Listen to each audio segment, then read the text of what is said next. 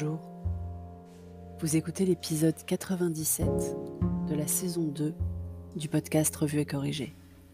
Cet épisode est tiré d'un billet du blog publié le 13 avril 2021 et s'intitule J'aime pas gâcher. C'est quand même dingue, non? Alors trop c'est trop. Aujourd'hui c'est coup de gueule. Parce que les gens commencent à m'énerver fortement. Les médias ont fait les gros titres sur les centres qui ont manqué de doses alors qu'il y en a qui en jettent des doses. Parce que les gens veulent choisir leur vaccin comme leur céréales au supermarché. On en est à gérer la préférence de marque sur les vaccins à présent. D'abord les médias.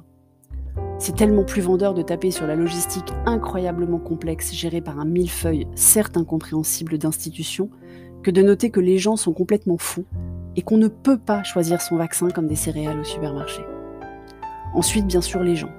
Ça va pas bien, les gens vous râlez qu'on ne peut rien faire et vous allez sans doute aussi pointer du doigt ceux qui nous gouvernent quand on n'atteindra pas les objectifs parce qu'on aura dû jeter des doses. Jeter des doses, c'est bien un truc d'occidental trop gâté qui fait la fine bouche et qui n'est jamais content. Donc je retire, désolé aux autres occidentaux, c'est typiquement français. Alors que certains n'ont pas le droit encore de se faire vacciner, d'autres n'ont pas encore réussi à avoir de rendez-vous, les gens font la fine bouche et veulent choisir leur vaccin. Et ils sont tellement informés, renseignés, tout ça, tout ça, les gens, qu'ils refusent aussi le Moderna. C'est vrai que c'est très proche de AstraZeneca, Moderna. Ben quoi? La dernière lettre est la même, non? J'ai mal à ma France pour la énième fois depuis le début de cette crise qui n'en finit plus et qui ne risque pas de finir à cause de les gens, et pas pour les mêmes raisons. Et pendant qu'on doit supporter des vacances de Pâques enfermées dehors, après des vacances de Noël à 6 maximum et des vacances de février sans ski ni soleil, on en voit d'autres faire la bamboche, puisque c'est à présent le terme consacré. Des restos clandestins auraient partis dans les bois, il y en a partout. Il y aurait même des franciliens qui auraient pris le train jusqu'à Toulouse pour faire la fête dans un gîte loué sous de faux prétextes. Alors de 1, d'où on ne peut pas tenir encore un peu pour pouvoir sortir en vrai? De deux, je croyais que les trains étaient réservés à ceux qui avaient un motif impérieux.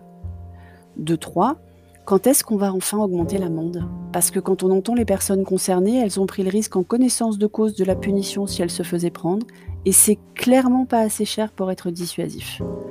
Perso, je trouve que 135 euros perdus, c'est une somme, mais apparemment pas pour tout le monde. Et ce n'est pas que j'ai pas envie de voir du monde, hein, croyez-moi. J'en suis à envier les Anglais d'avoir pu prendre une pression en terrasse hier.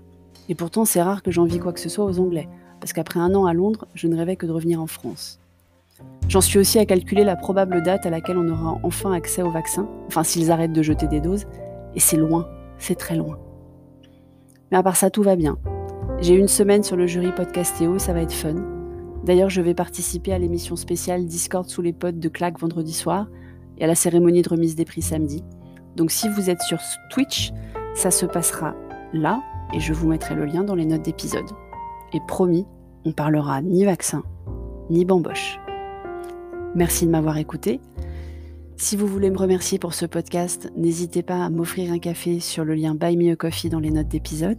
Si vous êtes sur Apple, laissez-moi un commentaire avec vos 5 étoiles, c'est très important les commentaires.